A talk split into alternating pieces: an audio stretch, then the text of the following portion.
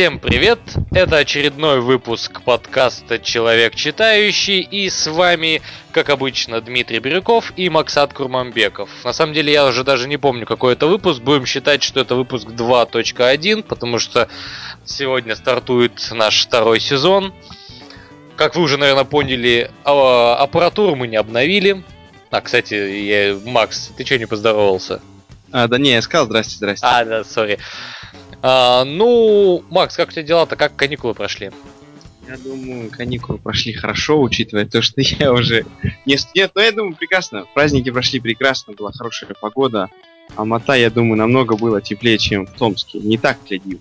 На самом деле, не знаю, сколько у вас, но у нас была достаточно теплая погода, где-то от минус 5 до плюс 2 скакала. То есть вполне себе хорошо, как раз таки погода для сноубординга. Поэтому Супер. книг я прочитал мало. Понятно. Вот, э, что же еще? Так, во-первых, э, хотелось бы поздравить вас всех с прошедшим Новым годом. Конечно, да, понимаю, да. что запоздало, но лучше поздно, чем никогда. А, по поводу а, нашего подкаста, в принципе, ничего не изменилось. Аппаратуру мы когда-нибудь заменим, я обещаю, может быть, даже уже к марту. Что? Подкаст также будет выходить э, два раза в неделю. Э, появляться он будет или во вторник, или в среду, зависит от моей загруженности. Все-таки монтажом занимаюсь я, а сейчас я хочу ввести м, своего рода э, фишки. Может быть, вам они даже понравятся. Итак, я разукрасить опять... нашу жизнь. Да, разукрасить наши нудные голоса. Да, что-то я ухожу в сторону. Итак, тема нашего выпуска плотно связана с э, книгами, которые я читал в конце декабря. В частности, а, на одном а, из совещаний на работе как-то зашла речь о таком авторе, как Чарльз Буковский. Я о нем не знал абсолютно ничего. Придя домой, я, естественно, залез в Википедию, почитал, он меня заинтересовал. Естественно, я сразу взялся за его книги и так получилось, что за полторы недели мне удалось прочитать 7 его книг. Я оказался под огромным впечатлением. Потом еще, наверное, недели две, э, где можно и нельзя вставлял цитаты из его книг. Вот. И поэтому сегодня мы решили поговорить о Чарльзе Буковске, о его творчестве, о его жизни. Макс, я так понимаю, ты познакомился с этим автором намного раньше меня. Да, примерно я вообще его прочитал последний год своего университета, где-то два, что ли, года назад. Но суть в том, что примерно у меня тоже произошла очень такая необычная встреча с ним. Я, в общем, не знал, не слышал о нем никогда. Но я смотрю сериал э, с Дэвидом Духовный э, Californication. Да. И там этого главного героя Хэнка Муди все время сравнивают с Чарльзом Буковским, когда читаешь ревью. Я подумал, ну что за мужик такой Чарльз Буковский? И начал читать. И прочитал я несколько маленьких рассказов, но потом я взял вот такое очень интересное произведение «Женщины». Я его Ок... прочитал. Да, окей, ладно, все, э, все по порядку. Раз уж ты вспомнил Californication, как ты думаешь, это копирка или все же э, идеи сериала отличаются от идеи книг Буковски? Макс? Я, я, я, я думаю, да, я думаю, вопрос очень хороший, ты меня прям поймал расплох. Да, я думаю, идеи чуть-чуть отличаются, они, конечно, сильно так, э, э, но они очень сильно навеяны Буковским. Это литературный жанр, грубый реализм, эти маты, выпивка, где она всегда присутствует, наркотики. Это все есть там. Но я думаю... Ну, я, если бы э, брать э, ранние книги Буковски, то э, общего с сериалом Californication немного. Но если брать «Женщины» или «Голливуд», то влияние э, Чарли Буковский на сценаристов этого сериала прям, ну, заметно сразу. То да. есть, особенно книга женщины. А, вот. Э, Макс, давай-ка ты. Давайте я начну. Продолжишь. Примерно я расскажу, чем крут Чарльз Буковский. Вот я сейчас только что до этого упомянул, у него все очень интересный э, жанр, ну, называем, наверное, литературное направление. Это называется грязный реализм. Вот он очень характерен тем, что он, скажем так, в основном появился в литературе Северной Америки, очень важно. Это жанр очень сильно известен тем, что ты, если вы читали, вот книжка, наверное, вышла Хэнка Муди, на русском перевели, «Бог ненавидит нас», что ли? Ну, крайне э, посредственная книга, скажу я тебе. Да, вот книжка, в общем-то, слабенькая. Но суть в том, что там очень, очень открыто, очень прямо говорится. Секси и о грубостях. И вот реально, это ре- реальность. Он очень интересно. Особенно, наверное, в нарративе Чарльза Буковскина безумно интересно, и люди читают книжки очень легко. То есть, есть книжки, если прочитали вы, наверное, там, Маркиза де Сада, Садому Гамора, то есть там тяжело. Там все просто настолько невероятно тяжело, просто очень тяжело. Тут нет такого. Тут все как-то грубо и смешно. Вот такое у меня появилось мнение. Да, да, да. Мне еще очень сильно понравилось то, как эм, Буковский форматировал свои тексты. В частности, на двух страницах могло уместиться четыре главы. Э, что крайне редко встречается в романах, когда ну, на главу уделяет как минимум от 5 до 50 страниц. Э, если честно, меня это сначала изначально шокировало, когда ты, например, в букмейте открываешь книгу, в частности, я начал с, э, с романа Фактоту. И mm. э, ты лезешь, ну, изначально видишь содержание, и там по тебе показывается 90 глав. не зная Буковский, я честно испугался, подумал, что ну реально мужик графоман, 90 глав, это же нужно постараться. Да, да. И только первые же страницы, я понимаю, что на первой странице три главы, я такой, окей, все ясно. Да, в этом плане Дима однозначно хорошо заметил момент, что главы очень короткие, очень насыщенные, читается безумно легко. На самом деле, это, наверное, самый э, легко читаемый автор из всего, что я в этой жизни прочитал. До этого я считал, что это Хемингуэй, но нет, э, при всей грубости написанного э, романы Буковский и его рассказы читаются необычно легко. Единственное, что немножко свое восприятие мира приходится поджимать. В частности, мне нет, но очень многие мои знакомые просто опешили от э, грубости, от прямолинейности его текстов. Да, я думаю, я тоже дал, один раз подарил девушке, знакомой эту книжку женщины, я подумал, она будет в восторге от нее. Это была большая ошибка с моей стороны. Это было я тогда понял, что эта книжка не для всех. это было, да, это было просто ужасно. В частности, да, книга женщины, к примеру, а, одна моя знакомая а, попросила посоветовать ей что-нибудь из Чарльза Буковски. Я посоветовал, естественно, начать с хлеба с ветчиной, а потом продолжить а, книгами по чтам «Фактотум и женщины». Ну, по чтам по фактотум она опустила, и после хлеба с ветчиной сразу перешла к женщинам. И, как, и если первая книга вызвала у нее бурный восторг, то сейчас она читает женщины, и и отзывается о ней так, что нафиг ты мне это посоветовал. Да, у людей, конечно, однозначно не нелегко сразу после хлеба с. Ну ладно, супер. Книжка, книжка все равно хорошая, мне очень нравится. А, да, а, почему советуется а, именно читать в таком порядке, как почтамт, фактотум, женщина, хлеб с ветчиной, Голливуд, макулатура? Хотя на самом деле нет, это я сейчас не то вам рассказал, это а, то, в каком порядке выходили книги. А, читать советуется именно начиная с хлеб ветчиной, а потом фактотум, почтам и женщины.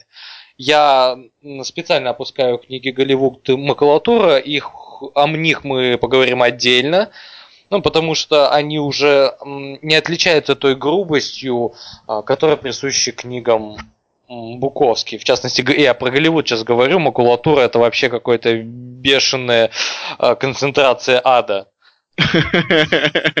Круто звучит. А, так, вот Макс мне прислал несколько вопросов а, перед подкастом. Я сначала подумал, что у нас какой-то будет сеанс э, психотерапии, судя по этим вопросам. Так что, ладно, Макс, ты их написал. А, ты и следуй им. Задавай. Точно. Ну, начну я с первого, наверное. Вы знаете, что у Буковского большая часть его, наверное, произведения основана на, скажем так, полуавтобиографическом персонаже, зовут его Чинаский. Генри Чинаский. Ну, вы слышите, да, имя. И Генри Чинаский, Чарльз Буковский, легкое, наверное, как, какие-то общ, общие стороны есть этих имен. Сегодня, и... кстати, э, прости, что прерываю, сегодня я задался вопросом, почему Чина, э, Чинаски. И нигде я нормального ответа не нашел, почему именно эта фамилия. Почему Генри, а не Чарльз, это ясно, потому что Чарльз Буковский изначально при рождении назвали Генрихом, но после того, как его семья переехала из Германии, его переименовали в Генри. Да, я думаю, наверное, это просто какая-то анаграмма, Чарльз Буковский сам это придумал. Но, ну, в общем, можно очень много провести параллели между Чинаски и Буковским. Буковский, я сказал, рассказывал основан на его биографии. Я, наверное, хотел бы осветить пару вещей. Давай. Дима прочитал очень интересную книжку, прочитал он «Хлеб с ветчиной». Ham on Окей. Да. Начнем с самого интересного. Воспитание Дима. Насколько сильно э, как, как мы знаем, Буковский родился в пред велик... во, во времена до Великой депрессии в Америке. Он родился в 1920 году, так что он был прям в самый разгар попал того, когда все, ну просто рынок обрушился, и Америка испытала одно из самых таких исторических моментов в своей жизни страны. Это было mm-hmm. очень тяжело для всех людей. Вот ты это все смотрел, и ты смотрел, как семья Чинаски реагировала, и сам Чинаски на это реагировал. Что ты можешь сказать примерно по этому поводу? Как сильно на него повлияло это э, не знаю, событие? На самом деле я считаю, что напрямую э, это с ним не сильно было связано, в частности, в его школьные годы. Больше это сказалось на его семье, на, отце, который из-за Великой депрессии потерял работу. И крайне интересный момент в книге описывается гордость этого человека, который а, оставаясь без работы, каждое утро садился в машину и ехал в город, а, потому что они жили в пригороде Лос-Анджелеса, а, якобы создавая видимость, что у него где-то есть работа, хотя практически весь, э, все мужья в районе были безработными. Но единственное, отец э, Буковский сильно этого стеснялся. Э, вот это крайне интересный момент, не, не совсем понятный, особенно когда описывалась ситуация, что в магазин они ходили э, за полтора за полторы мили э, и при этом ходили всегда пешком, чтобы сэкономить бензина, чтобы его отец смог утром поехать на э, фейковую работу, вымышленную. Да, это это, конечно, очень странно для меня тоже было. Потом я еще смотрел, как он экономил свой бензин, потом он уезжал с утра на работу и это было очень странно. Ну, наверное, так люди старой закалки, он, наверное, так ему было легче жить. Это очень интересно. Что ты думаешь? Ты читал книжку «Женщины», много книжек прочитал Буковский. Вот ты читал книжку «Особенно женщины». Говорят, что первая твоя женщина в жизни, ну, ты, наверное, психологи, это сильно влияет на твое отношение к последующим, жизни, последующим женщинам в твоей жизни.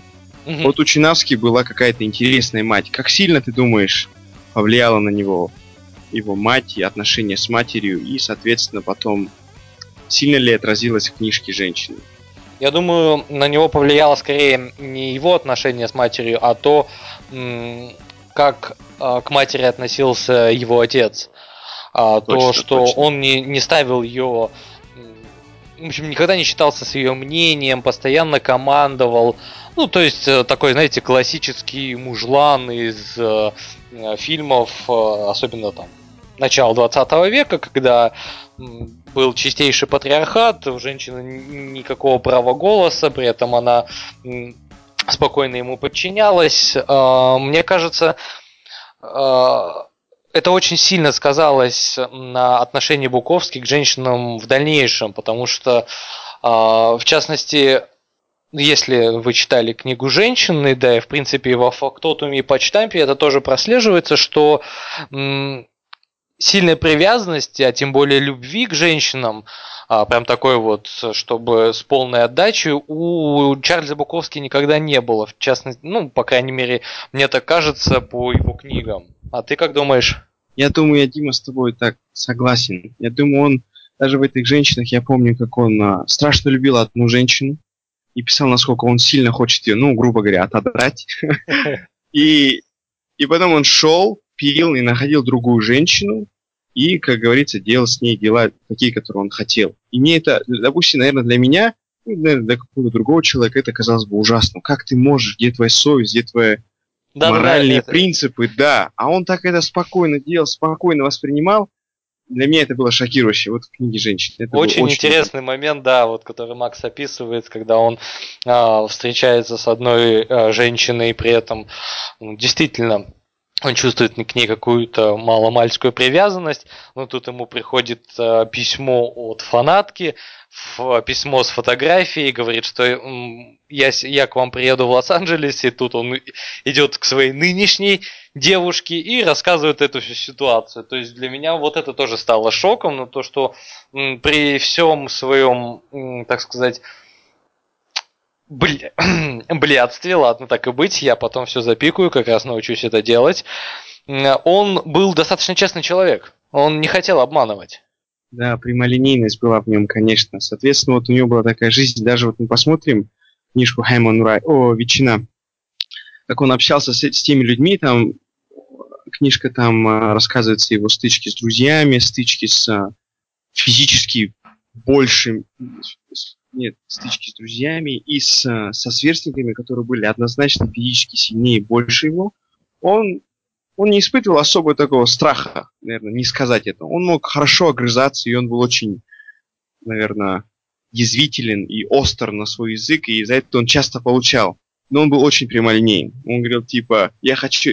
Вот мне еще шутки-то просто поразили, как он говорит, типа, со своим другом каким-то, Плешивым, кажется, звали его он общается, общается, и говорит, типа, у тебя красивая мать. Это вообще, это мне просто выбило из седла, я вообще я там падал. И, и он так прямо это говорил, типа, да, у тебя такая мать. И эти, наверное, грубые шуточки не очень...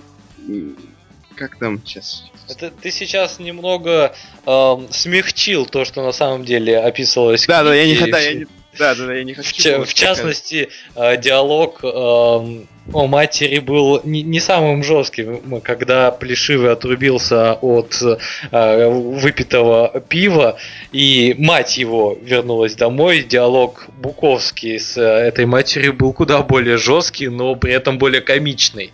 Да, да, да. Вот, вот, вот комичность всех этих ситуаций очень интересна. И, наверное, каждый из нас с этим сталкивался.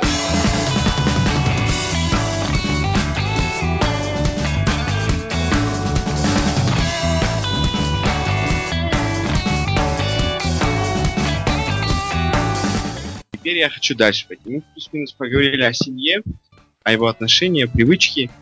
Важным моментом оказался в книжке, на в общей части его творчества Буковски, это его алкоголь, его опыт с алкоголем.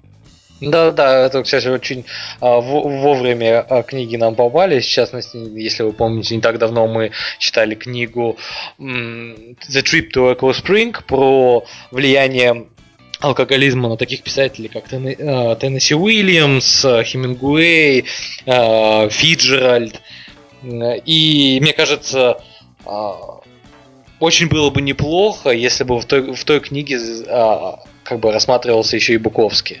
Я понимаю, что он немножко позже этих авторов начал творить, точнее, скорее, сильно позже, когда они уже кто-то умер, а кто-то просто спился окончательно но жил он примерно в то же самое время. Да, я думаю... Я, я хочу задать такой личный вопрос к Диме. Вот ты видел его первый... Э, ты, ты читал его первый опыт э, Чинаски с алкоголем. И там была такая интересная цитата, что... Я всю цитату не буду говорить, но он сказал так. «Сегодня я обрел нечто. Нечто такое, что поможет скоротать отпущенное мне время. Дима, ты мог бы рассказать про свой, наверное, первый опыт с алкоголем? Насколько О. он был таким интересным или неинтересным? Да, на самом деле ничего интересного. Это, знаешь, это класс, наверное, десятый или одиннадцатый. Очень сложно сейчас вспомнить. Э, это когда ты после школы с друзьями собираешься в какой-нибудь аллейке и вы там распиваете одну баночку пива на всех. Нет, нет, я ошибаюсь, это был класс девятый, наверное. Я достаточно поздно начал пить. Это когда вы там курите одну сигаретку на пятерых. Ну, то есть все достаточно классически, как практически у всех детей моего возраста. Да, это весело. Вот, вот у меня тоже примерно был такой опыт. Поэтому, когда я читал эту книжку, я подумал, вот я хотел бы быть чинаски, я хотел бы сказать, выпить эту. Там, ну, на самом деле выпил там пару десятков, наверное, банок пива и такой. А нет, они были в погребе, он хорошо так приложился к алкоголю такой, я сегодня обрел что-то. Я подумал, тогда я ничего не обрел, потому что я подумал, господи, меня мама убьет. Ой. Ну, мы смо- смотрим на разные эпохи. Мне, у меня уже последнее время такое чувство, что в Северной Америке в 20 веке нельзя было стать писателем, особенно великим писателем, если ты не алкоголик. Вот такое чувство, что прям обязательное правило. Да, я э, думаю, как, как При, приносит, есть. приносит автор рукопись э, в издательство, его спрашивают, алкоголик? Нет, все, до свидания. точно, точно, да. Это очень смешно. Вот так, э, немного прервут серию твоих вопросов. Как ты считаешь, даже не знаю, как ты не считаешь, в общем, твое мнение по, по поводу того, что на самом деле Чарльз Буковский при всей такой интересной жизни начал писать только в 53 года. А как ты думаешь, с чем это связано? А, ну, вообще, на самом деле, вопрос скорее, скорее бы его направлять мне, но, может быть, ты понял, изучая его биографию или там смотря документальные фильмы? Давай мы вместе на него ответим. Примерно я думаю так, что, наверное, ну, у него было очень интересное, скажу я даже, тяжелое детство. И он так много пережил, и вот, наверное, наступил тот момент в жизни, когда он сказал, что, ну, уже я больше не могу так жить, нужно как-то это выкладывать. И, как я понимаю, он не работал, не, ну, не было... На самом деле ситуация такая, что например, в той же книге Фактотум описывается то, как он пренебрежительно относился как к работе, так и к своему месту жительства. Он постоянно бросал, а, постоянно переезжал, а, и, в принципе, его устраивал такой образ жизни.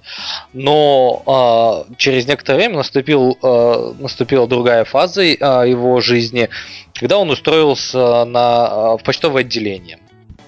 И там он проработал не, не соврать бы больше то ли 15, то ли 20 лет. И именно работа с обычным клерком показала ему, что все, как бы так больше жить нельзя. Он уволился с почтампа. А, там было несколько историй с тем, что один, э, так сказать, добрый человек платил ему по 50 баксов в месяц, чтобы он просто писал. То есть он писал для журналов, писал рассказы, он же... Интересно. А, Вообще так знал. Буковский известен нам своими романами, но ранее его творчество больше связано со стихами.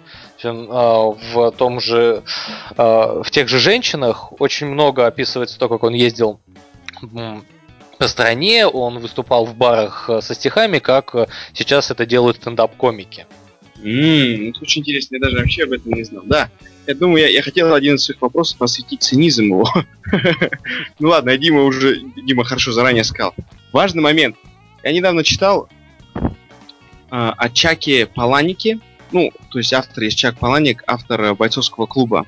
И он сказал примерно полностью противоположно, что сказал Чарльз Буковский, или как жил Чарльз Буковский. Он сказал, после окончания университета, ну, колледжа, он сказал, я пошел работать механиком. Самой грязной, черной такой работой. И он сказал, именно такая работа позволила мне полностью выкладываться физически на работе и не, не включать свой мозг, а потом, когда я приходил с работы, позволила мне писать и быть очень продуктивным. Ну, Чарльз Интерес... Буковский э, человек немного другого порядка. Этот человек никогда особо на работе не выкладывался и, в принципе, был крайне ленивым созданием. Да. И единственное, естественно, после каждого рабочего дня он не приходил и не садился за печатную машинку, он просто шел в бар. Да, я думаю, это, это очень интересно. Вообще меня удивляет, как человек, который пил с ранних лет и пил так много, он так много пил, курил. Про наркотики не так э, э, много написано в его книгах, но ну, пил как, нормально. Как он дожил до 73 лет? Да, это, кому-то, кому-то, у кого-то, наверное, как, как у коровы там три желудка, так у него три печени, наверное. Это ужасно. Вот, а, окей. А, тогда а, есть еще такой вопрос. как, как тебе э, сцены в книге «Хлеб с ветчиной» с э, его болезнью, когда у него по всему телу выскочили фурункулы? Ой, я думаю, это, это очень такое... Мне очень понравился этот момент и вообще все эти главы посвященные. То, что был очень сентиментальный и показал ну, прояв... я, я, допустим, хотел проявить... Э, у меня появились такие очень нежные чувства по отношению к этому Чинаске. Несмотря на то, что... Ну, Генри, несмотря на то, что он э, дерется, орет, не слушается э, своего отца, очень такой ну, тунеядец, грубо говоря. Я просто посмотрел, то есть я просто посмотрел, наверное, совсем по-другому на него, как на персонажа. Понял, что у него тяжелое детство было, и все, что ему надо было, это, это любовь и, наверное, какая-то какие-то теплые чувства в его жизни. А как его... думаешь, эта болезнь повлияла на его, в принципе, ну, на его жизнь? Я думаю, да. Мне кажется, я сейчас смотрю на портрет Чинас, о, Буковский, я думаю, она повлияла, и мне кажется, она стала тем, что он наверное, у него была какая-то идея, как у любого парня, что у него есть какие-то там, не знаю, выдающиеся внешние качества. Но с этой болезнью он понял, что он все, что было, уже болезнь это убила, и все, что у него осталось, это харизма и уметь говорить хорошо с девушками. Вот и это всех... да, это, прости, что опять прерываю, очень интересный момент, действительно смотришь на фотографии Буковски, понимаешь, ну действительно мужик э, из-за этой болезни красотой не блещет. Э, Точно. В некоторых моментах даже можно сказать, что достаточно уродлив, но при этом да. после этого ты читаешь книги женщины и понимаешь, что в, мне кажется, в половине книги он а, был с таким количеством женщин, которых у тебя, в принципе, в жизни никогда не будет. Да, я думаю, это однозначно. Дима тут то, то тонко подметил. Ой, это вообще. Но я думаю, у него была безумная харизма, он четко осознал свои сильные и слабые стороны, и он использовал свои сильные стороны по максимуму. И женщины на него вешались. Особенно дальше переходим к очень важной вещи, которая мне страшно нравится. Я так быстро перескочил, потому что я перевозбужден, но неважно описание женщин. Ой, вот ой. Книги женщин. Даже Дима, видите, он вздыхает. Описание женщин, как он описывает женщин в своих книгах. Он, он на самом деле любит. Вот если посмотреть картины, наверное, Рубинса или работы, ну, не знаю, Микеланджело, Бернини, как они все это делают, как они лепят женщин, изображают женщин, и можно видеть, что они реально любят женщин женское тело. Так и тут Булковский он этими словами реально описывает, что вот каждая женщина, она красива по-своему, и в ней можно найти свою красоту уникальную, которой никакой другой женщины нету. И я хотел стать женщиной, я должен признаться. Нет, я шучу, я не хотел стать. Но просто описание было очень красочным, очень насыщенным, и это было круто. Дима, твое мнение? Не, ну что мое мнение? Как бы ты все высказался. А, очень так. Очень сложно было, э, как это правильно это выразить, оставаться хладнокровным во время этих описаний. Э, да, в некоторые да. моменты приходилось, знаешь, так отложить книжку, так сказать. Пойду-ка я покурю. Точно, точно, точно. На самом деле, а, в, его, в своих книгах он так досконально, с такой а, любовью описывал две вещи. Это женское тело и женская красота.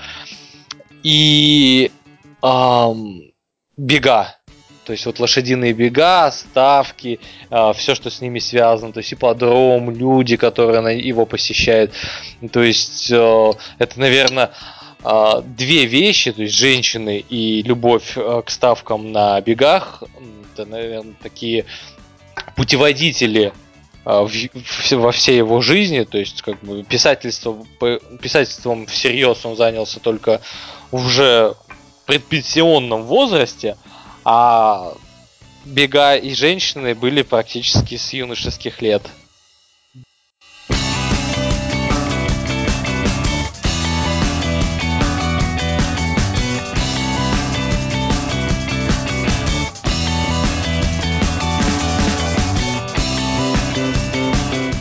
Окей, так, ну раз мы с вопросами, думаю, все. А я хотел вам рассказать о книжке Голливуд. Макс, ты ее, так понимаю, не читал? Нет, нет, давай. А, эта м, книга описывает э, съемки его а, съемки фильма а, по сценарию Чарльза Буковски. Фильм называется «Пьянь». А, в книге, естественно, ее, его немного э, изменили, и в книге он называется «Танец Джима Бима». На самом деле, мне это название куда больше нравится. А если кто не в курсе, то Jim Beam это наверное, самый популярный бурбон в мире. А, он, кстати, для, э, эти каникулы для меня не прошли бесследно. Я узнал, что а, Jack Daniel's это тоже бурбон и ни разу не виски. Да, ну потому что, типа, это, как я, как я знаю, это виски, который делается в Америке, называется бурбоном, так? Ну нет, а, хотя, фиг знает, ладно. В общем, это бурбон. Может быть, для кого-то из вас это тоже окажется открытием. Итак, книга Голливуд а, описывает съемки этого фильма, насколько все было проблематично, но а, то, как выбирали актеров, режиссеров, как выбирали сцены для съемки, как Буковский боялся, что выбранный актер не сможет передать всю колоритность его жизни. А, но на самом деле фильм получился хороший, мне так не удалось найти время, чтобы его посмотреть, но я обязательно исправлюсь. И что самое главное, что я почерпнул из этой книги, это то, как финансовое положение Чарльза Буковски влияло на его стиль письма. В частности, «Фактотум» и «Почтамп» – это были первые его книги. А он еще не обрел ту популярность, не получал те гонорары. В частности, а, он описывал ну, вот года, которые были совсем недавно, когда он практически босой был и иногда приходилось жить на улице, там э, грубый реализм прям расцветает. То есть э, все эти грязные подробности, его алкоголизм. Женщины это уже более смягченная книга, но там э, описывается его грубое отношение к женщинам. Не в плане рукоприкладства, а сказать, так сказать, частичное неуважение. В то время как Голливуд, человек уже состоялся, у него уже а, много книг выпущено, он популярен. Ну, раз я, по его жизни снимают фильм, и она действительно очень мягкая. То есть э, сначала а, она читается так же легко, но первые несколько глав ты опешиваешь о том, как это не тот чина, э, чинаски, которого ты привык, потому что я книги читал за поем, и за полторы недели семь книг, ну, то есть практически каждый день по несколько часов. И вот эта вот мягкость действительно сначала выбивает из колеи, но потом понимаешь, что эта книга тоже хороша по-своему. Вот, Макс, так что я тебе советую ее прочитать, она крайне маленькая, 250 страниц, наверное, всего. Однозначно прочитаю. А вот макулатура это вообще последнее, что он написал в жизни, там, по-моему, за два или за три года до смерти. И это полнейший какой-то ад с каким-то э, детективом. В общем, эта книга, как первая книга, в которой Буковский пытался писать не, авто, не автобиографическую историю, а выдуманную. И если честно, она у него не получилась. Mm-hmm. Возможно, это уже сказывалась болезнь. А, ему уже диагностировали тогда лейкемию. Возможно, а, именно из-за того, что он знал, что вот-вот умрет, а, так а, такой сильный акцент на был сделан на леди смерть. Ну, то есть даже представляя смерть, э, Чарльз Буковский видел суперсексуальную даму. Да, он... В обтягивающем платье. Ненасытный мужчина был. Даже в свои почти 70 лет с лейкемией мужик до сих пор мечтал о женщинах. Это круто. Вот это я понимаю, наверное, либидо у него было. Вот. А э, настоящий жесткий реализм, то есть э, все, что ты, Макс, читал, это все фигня. Если прям хочешь э, почитать такой прям неприкрытого Чарльза Буковски, то это сборник рассказов «Записки старого козла». Да-да-да, я знаю, я знаю. Я читал парочку из них, но я думаю, я обратно их а, перечитаю или дочитаю. В, в частности, отношение к гомосексуализму, к убийству. Там чуть ли не до некрофилии, а не, не чуть, там все и до некрофилии доходит в этих, в этих рассказах. Это будут интересные выходные.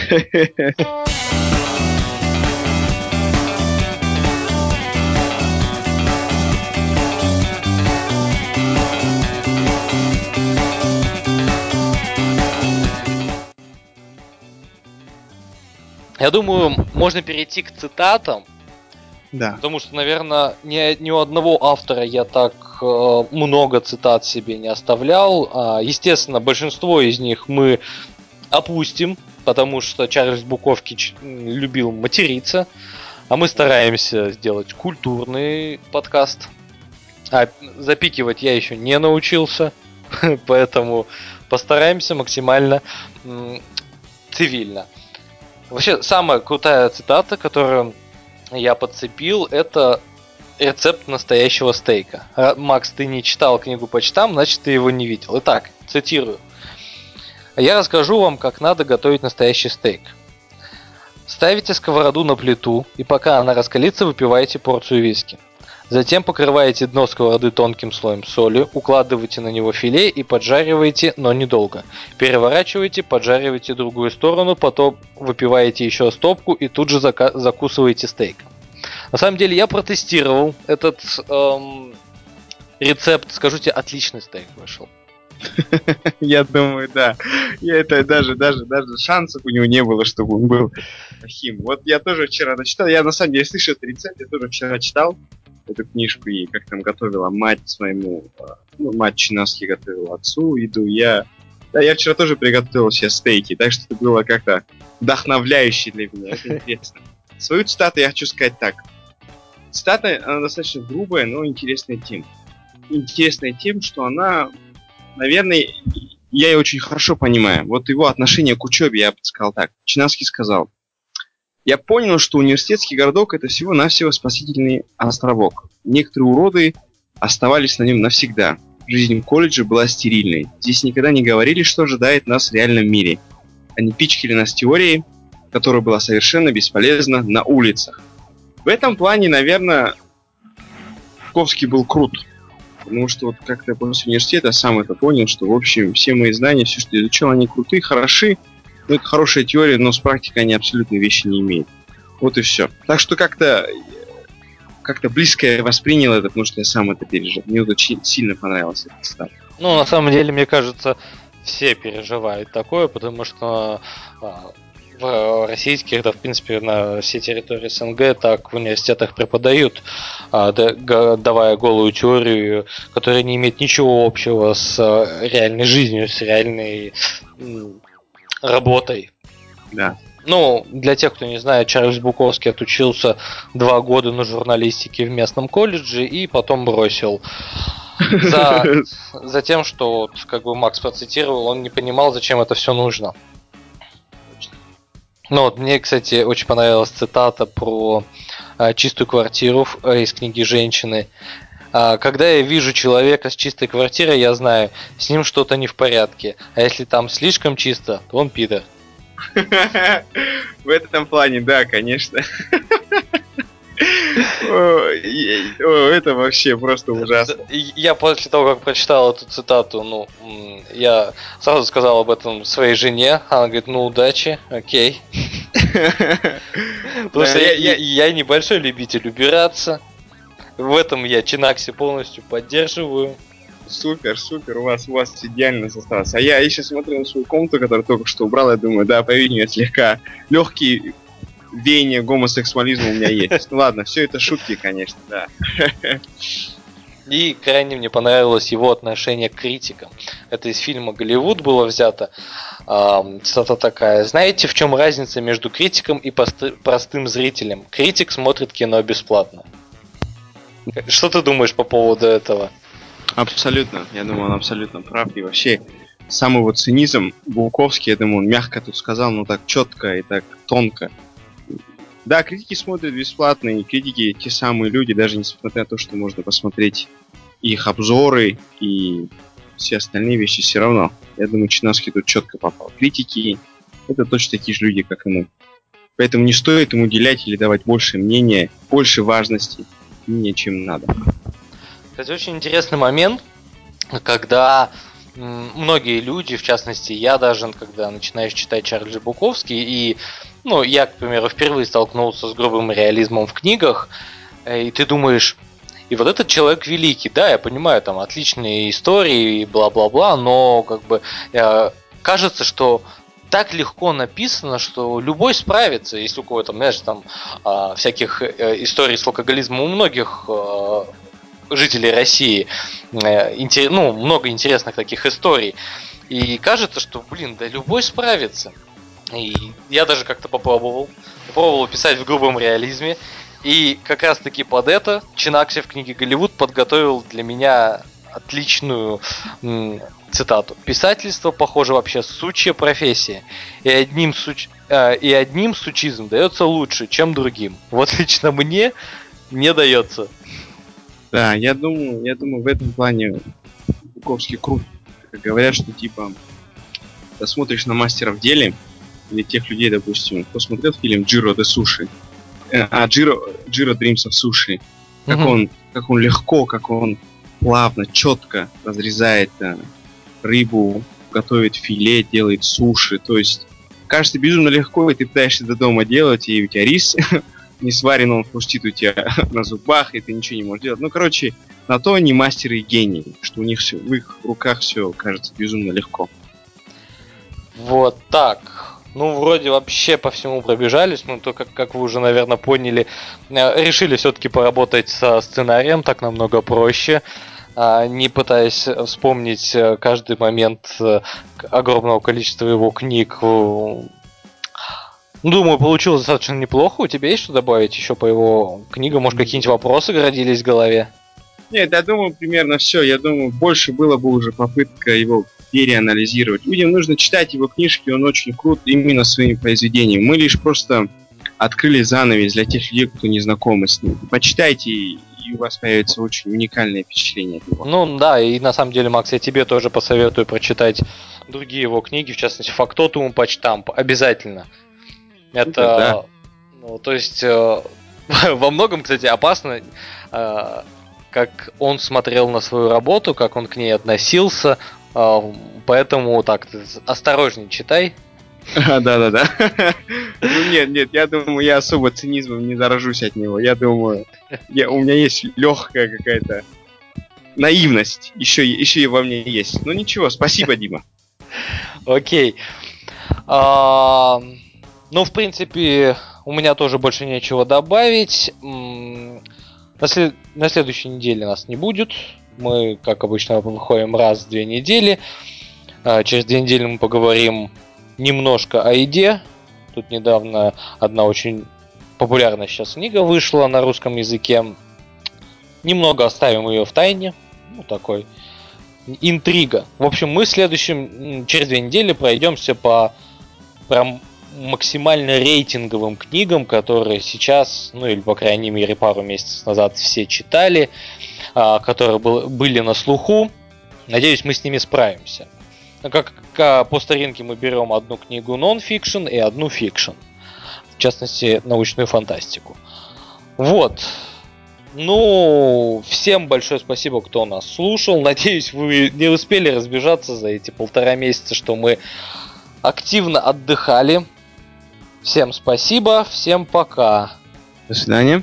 И я хотел бы закончить этот выпуск э, цитатой, которую мне никто не простит, но все же. Цитата, кстати, Чарльза Буковски. «Все они, суки, боятся большого и толстого крепкого хуя». До свидания. До свидания.